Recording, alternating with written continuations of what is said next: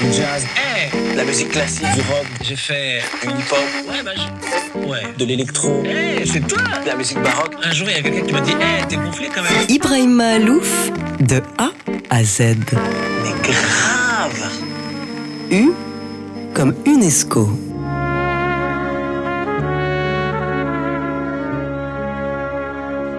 J'ai- eu la chance d'être euh, récompensé par l'UNESCO il y a quelques années, qui considérait que j'étais un artiste qui œuvrait pour la réconciliation entre euh, le monde arabe et le, monde occidental. Et euh, sincèrement, moi, je je, me vois pas euh, sous cet angle-là.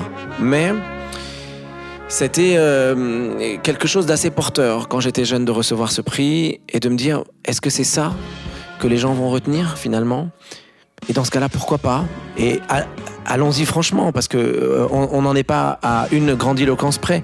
Si on me voit comme une sorte de lien entre deux civilisations, qui sont deux civilisations qui iraient visiblement vers le clash euh, supposé, alors dans ce cas-là, euh, bah oui, regardez- regardez-moi bien et écoutez bien ma musique, parce que justement c'est la preuve que la culture arabe et que la culture occidentale sont une seule et même civilisation. Moi, j'y crois beaucoup à ça. On, euh, je, vais, je vais déborder un tout petit peu, mais c'est pas grave. Mais que ce soit la musique classique comme le, comme le jazz, à chaque fois, je me fais taper dessus quand je poste des trucs sur les réseaux sociaux, mais ont été aussi inspirés par l'Afrique, par l'Orient, par les cultures arabes. Faut pas avoir peur de ça. Et l'inverse est vrai aussi. Oum Kulthum n'aurait jamais été Oum Kulthum s'il n'y avait pas ces violons occidentaux euh, à l'occidental derrière elle. Nous sommes une seule et même culture qui, dans un engrenage absolument euh, euh, fascinant, partage énormément de valeurs communes. Et c'est ça qu'il faut retenir. Et donc, si l'UNESCO, en, me donnant ce prix, a envie de valoriser ça, bah, j'ai envie de dire merci l'UNESCO de, mettre en valeur ça. Et, et je suis heureux de, de faire partie des personnes, des quelques personnes qui représentent l'idée que quelque part, en fait, non, pas du tout. On- on- on- la paix est là et il faut simplement la préserver.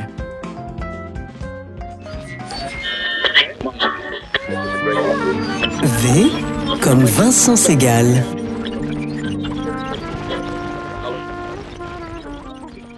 Vincent Segal, c'est la baguette magique de ma vie. C'est celui qui a euh, déniché quelque part euh, plein, plein, plein, plein de talents un peu partout. Et dont je fais partie aussi. Euh, je, je dis pas que je suis un talent, mais dire, c'est lui qui est le premier dit mais vous devriez écouter Ibrahim. Euh, à l'époque, j'étais euh, encore au conservatoire de Paris. J'étais en train de me, en train d'être diplômé du conservatoire. Je me lançais dans une carrière de soliste international classique. Donc, je commençais à faire des concerts un peu partout dans le monde en tant que soliste classique. Donc, je jouais de la, musique contemporaine euh, euh, classique. Je jouais de la musique baroque euh, classique. Je jouais de la musique de- moderne. et à côté de ça, je faisais un truc moi dans mon coin, mais que je montrais à personne, et qui était avec cette trompette à quart de ton. J'inventais des musiques, je, je, m'étais créé un monde, mais j'étais beaucoup trop timide pour le montrer, et j'osais pas trop en fait euh, encore montrer ça. Et puis Vincent, il a vu, il a entendu. Et, et c'est lui le premier qui a commencé à dire à tout le monde, euh, franchement, intéressez-vous à ce petit jeune. Euh, il a quelque chose dans le ventre, il a quelque chose à dire. c'est c'est c'est pas idiot ce qu'il est en train de faire et vous devriez vous devriez écouter. Et grâce à lui, j'ai bah, j'ai rencontré énormément d'artistes, énormément de gens, énormément de, de professionnels. Vraiment, c'est pour ça que je dis c'est c'était la baguette magique de ma vie.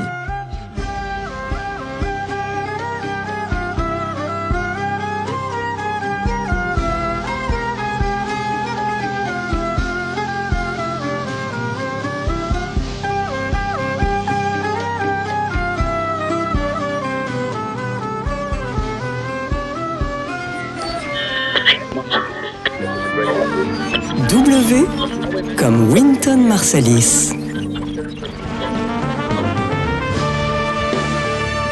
Wow, Winton, bah waouh, Winton, waouh W. Euh, Winton Marsalis, mais c'est quelle inspiration. J'ai beaucoup d'admiration pour tous les grands trompettistes au monde hein, qui sont inégalables. hein. Maurice André, Louis Armstrong. Mais je crois que à la fois sur la technique et sur le jazz, euh, on a on n'a jamais eu un Winton Marsalis. Ça n'a jamais existé avant Winton. Et, et, je considère vraiment que j'ai une chance inouïe de vivre à la même époque que Winton Marsalis. Et à chaque fois qu'il est, que j'ai pu, je suis allé l'écouter en concert. À chaque fois que j'ai pu, j'ai essayé de découvrir tout ce qu'il faisait, et, autant dans la musique classique que dans le jazz. Mais Et puis j'ai eu cette chance incroyable à Marciac de partager la scène avec lui. Marciac m'a proposé, avec l'accord de, Winton évidemment, de composer tout un programme pour nous deux. C'était une expérience dingue, ça c'était il y a 4-5 ans. Et je, partage énormément de choses. Alors je partage pas tout avec Winton. Je partage pas tout parce qu'en fait il est tellement attaché à l'idée que le jazz doit être hissé au même niveau que ces musiques nobles qu'on considère comme nobles qu'est la musique classique que parfois je trouve qu'il va un tout petit peu trop loin. Mais c'est pas grave. C'est pas grave du tout. On a le droit de pas penser la même chose. We agree to disagree comme disent les américains Euh, mais franchement pour moi c'est le plus grand et, et encore une fois je le redis je considère que j'ai énormément de chance de vivre à la même époque que Winton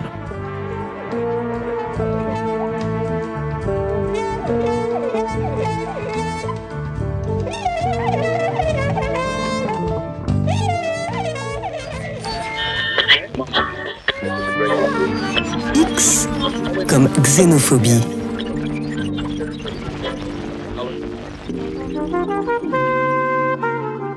Pendant longtemps, moi, toute mon enfance, le mot xénophobie était un, était un mot très très négatif.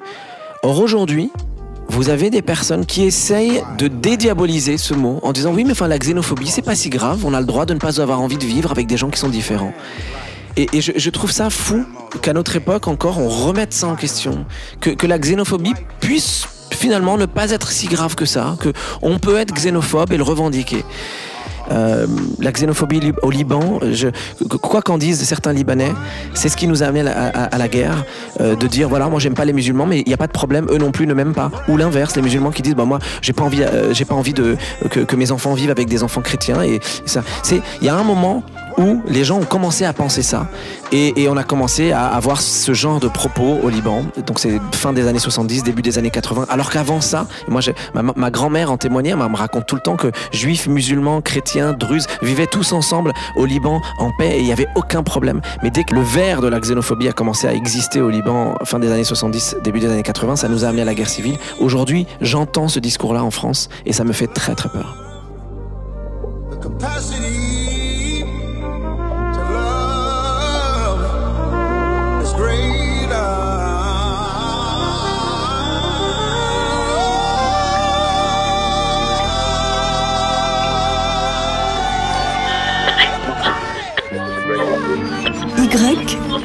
Comme Yves Saint-Laurent.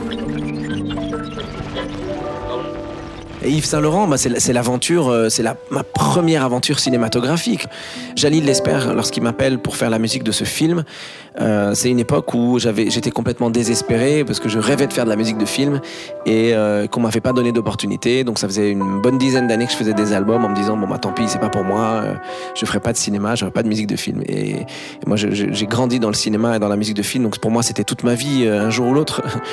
Et puis ben voilà, Jalil l'espère m'appelle et en plus je vais vous dire un truc, c'est un scoop, mais il me dit qu'il m'a entendu sur TSF Jazz. C'est ça qui est fou. Et, il me dit j'ai entendu ta musique sur TSF et, je crois que tu pourrais carrément être euh, le compositeur de ce film que je prépare. Et puis voilà, après il y a eu des rebondissements et puis finalement j'ai fait la musique de ce film.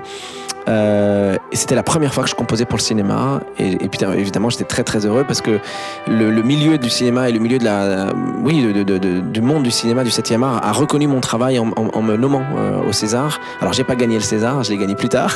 Mais euh, j'ai été nommé pour un César de la meilleure musique de film. Alors imaginez pour la première musique que vous composez dans votre vie euh, d'être nommé au César c'est quand même quelque chose euh, qui est complètement fou. Et donc voilà. Donc euh, cette aventure Yves Saint Laurent reste une très très grande aventure cinématographique pour moi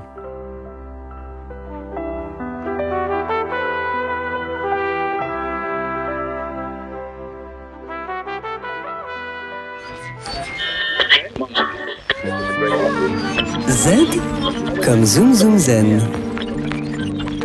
Ah oui, Zoom Zoom Zen, euh, bah voilà, le, rap, le monde du rap. euh, cette année, j'ai fait une collaboration avec Joy Star. J'ai fait pas mal de collaborations avec le monde du rap ces dernières années. Et c'est pas Miles qui me contredirait.